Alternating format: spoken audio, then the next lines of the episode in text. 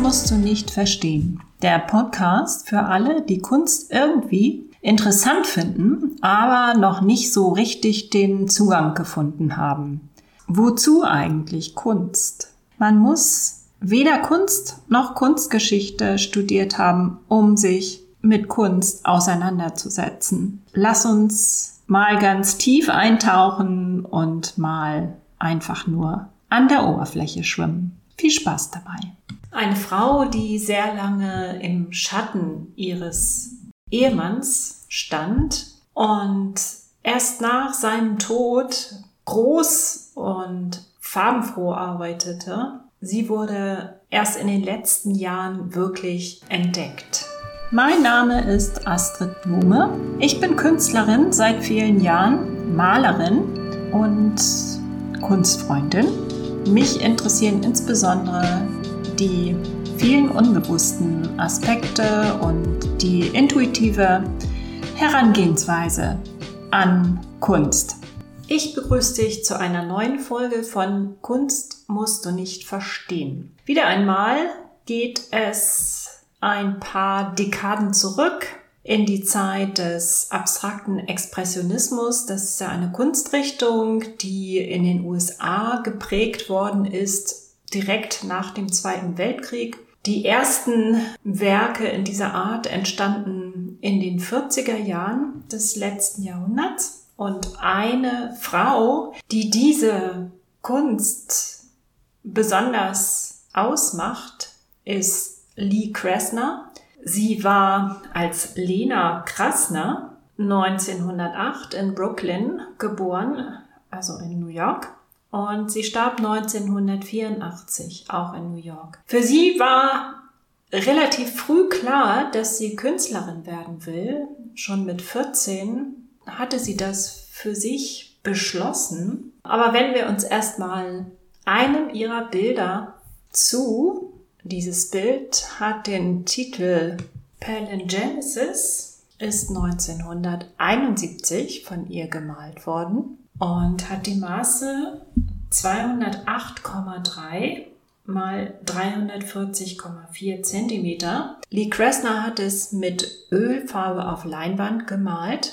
Ja, was bedeutet Palingenesis, Palingenese? Dieses Wort, das kommt aus dem Griechischen und bedeutet so viel wie Wiedergeburt, Entstehung, Schöpfung, so etwas in der Art. Ich möchte jetzt das Bild beschreiben, was ich für heute ausgesucht habe.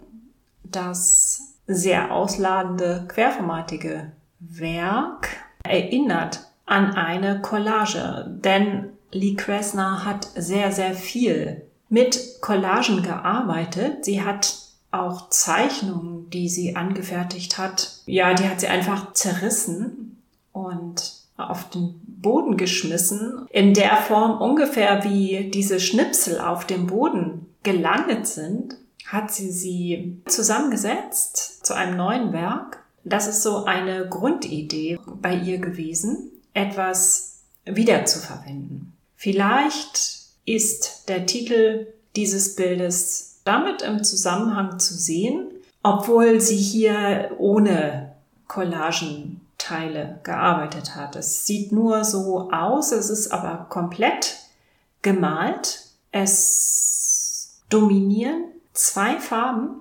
ein sehr kaltes Grün und ein Magentaton, der mal etwas heller, mal etwas dunkler in diesem Bild auftritt. Und das Grün ist auch einmal relativ klar verarbeitet und andererseits mit Schwarz abgetönt, so dass es so ein schmutziges, fast bis ins Schwarze reingehende äh, Grün geworden ist.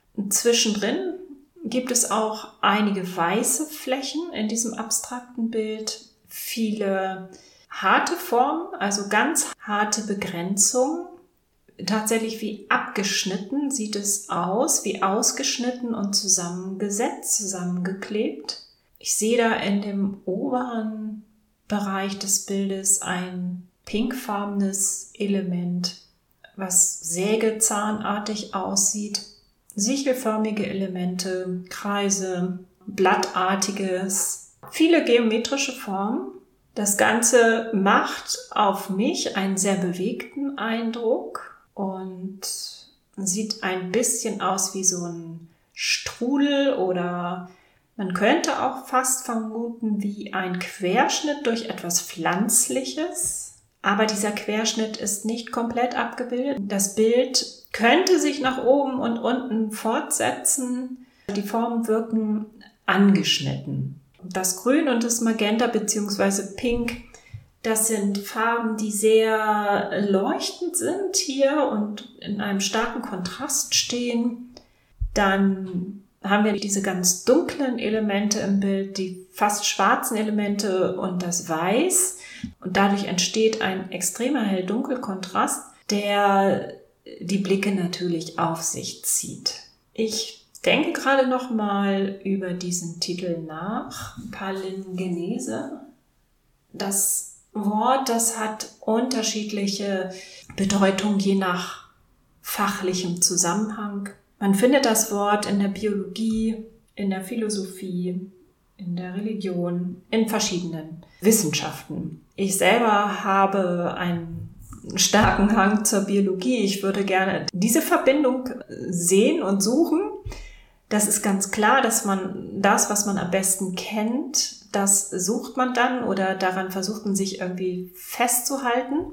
Die Palingenese im biologischen Sinn bedeutet so etwas wie die Wiederholung der gesamten Entwicklungsgeschichte der Lebewesen in der Entwicklung eines einzelnen Lebewesens, also in, in der embryonalen Entwicklung.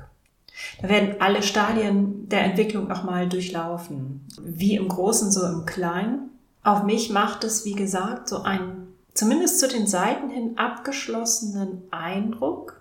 Es sind ganz viele Schalen, die da so ineinander greifen und Strukturen. Das, was sich von unten hochschiebt ins Bild, das sind zwei grüne, senkrechte Balken nach oben hin abgeschnitten, schräg. Dann auch dieses Blattelement.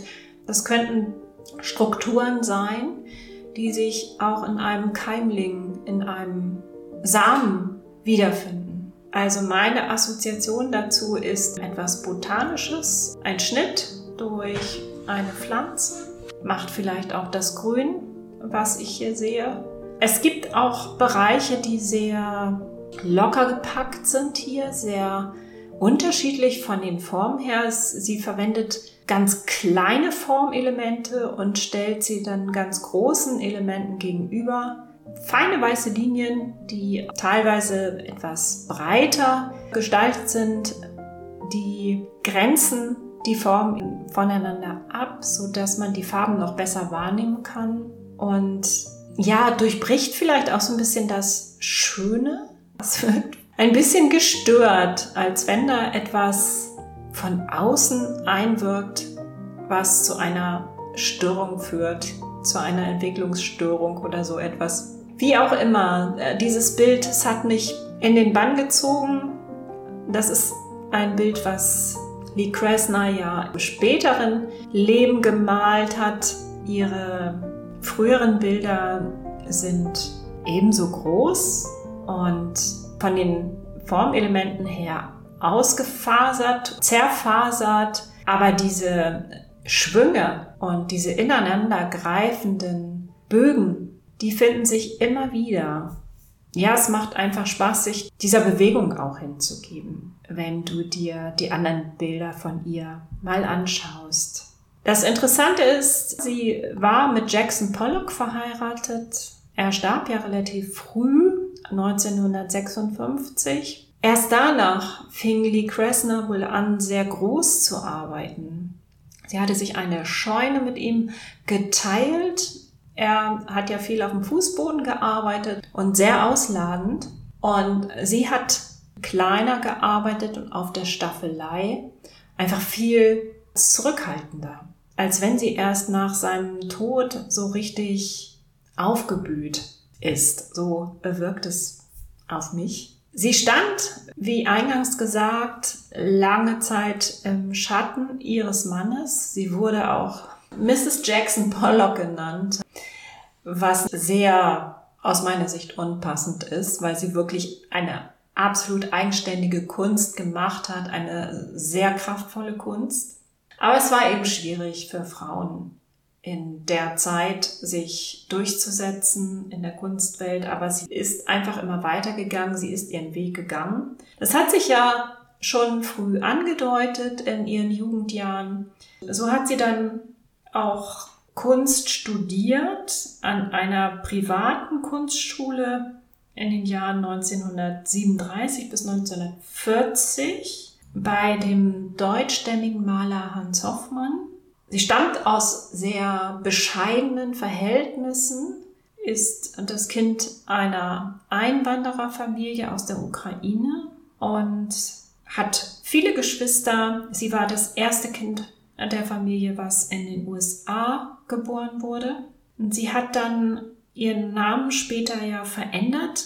Sie hat aus Lena Lee gemacht und hat aus ihrem Nachnamen ein S herausgestrichen. Ja, wenn man sie sieht, es gibt einige kurze Dokumentationen über sie. Sie wirkt sehr bestimmt. Sie weiß oder sie wusste, was sie will. Zumindest hat sie das so nach außen verkörpert, gerade in den späteren Lebensjahren. Ja, ihre Kunst ist erst sehr spät wieder entdeckt worden. Gerade in den letzten fünf Jahren gab es einige Ausstellungen, auch im europäischen Raum, mit ihren Arbeiten. Ich frage mich immer, warum ich an bestimmten Bildern hängen bleibe, was dieses Bild für mich gerade bedeutet und vielleicht auch für die Gesellschaft bedeuten könnte, für die Zeit bedeuten könnte. Ich sehe hier einfach einen absoluten Formreichtum. Den gibt's natürlich in der belebten Natur überall, aber mich zieht es immer sehr ins Pflanzenreich und auch in die in die Strukturen, die mit dem bloßen Auge nicht sichtbar sind. Genau diese Strukturen, die gibt's auf zellulärer Ebene, die gibt's aber auch in höheren Ebenen. Das sind immer wieder einfache Formen, einfache Konstruktionsprinzipien und es ist vielleicht die Schönheit dieser Strukturen, die mich da immer wieder in den Band zieht und auch die Bewunderung dessen, was ich da sehe, weil es genial aufgebaut ist, weil es so schön aufgebaut ist, weil es funktioniert, weil es immer wiederkehrende Elemente hat, die aber auch flexibel sind, die sich anpassen können an die Umgebung. Wenn man so bedenkt, dass in einem Keim die ganze Entwicklungsgeschichte dieses Zweiges von Lebewesen drinsteckt, Jahrtausende, Jahrmillionen. Ja, es ist einfach was Bemerkenswertes, was uns vielleicht gar nicht mehr auffällt, weil es uns selbstverständlich vorkommt. Aber wir sind doch nur eine ganz, ganz kleine Stichprobe in dieser Zeitlinie. Ich finde es selber auch sehr schwer, sich das vorzustellen, wie wenig wir eigentlich sind im Vergleich zur Zeitrechnung. Aber ich glaube manchmal, dass das ganz gut tut, sich da ein bisschen in Relation zu setzen und das, was natürlich entstanden ist, immer wieder zu bestaunen und ja, dem Ganzen auch mit Entdeckerfreude äh, zu begegnen. Es ist einfach sehr, sehr viel da. Wir sehen es gar nicht. Es ist uns einfach nicht genug. Ich verallgemeiner hier jetzt wieder. Es ist das, was ich beobachte. Es reicht nicht. Es ist nicht genug. Wir entwickeln immer mehr manchmal unnütze Dinge, die die Umwelt schädigen. Wenn ich sowas sehe wie dieses Bild, dann denke ich einfach, ja, es ist doch alles in Bewegung und es entwickelt sich doch weiter. Bewegung und Entwicklung ist ja ein Zeichen von Leben. Stillstand ist ja nie da. Das kommt uns nur so vor. Oder mir selber manchmal auch. Aber wir müssen nur aus dem Fenster gucken und sehen, dass alles in Bewegung ist das alles lebt. Und da braucht es gar nicht so viel Thrill von außen, so viel Action und Animation. Das ist das, was mir dieses Bild sagt. Vielleicht sagt es dir was ganz anderes. Kunst musst du nicht verstehen. Es gibt kein richtig und kein falsch. Und Ich hoffe, dass dich dieses Bild ein bisschen neugierig gemacht hat, auch auf das übrige Werk von Lee Kressner. Und falls du selber Künstlerin bist, vielleicht hat dich das angeregt, auch mit Collagen zu arbeiten, Collagen mit Malerei zu verbinden. Ja, vielleicht auch alte eigene Arbeiten wieder neu zusammenzubauen zu ganz anderen Bildern. Vielen Dank fürs Zuhören und bis zur nächsten Folge. Meine eigenen Bilder findest du unter www.astridblome.de, außerdem auf Instagram und du findest meinen neuen Podcast Mindless Drawings zum meditativen Zeichnen als Special überall da, wo du auch Kunst musst du nicht verstehen findest.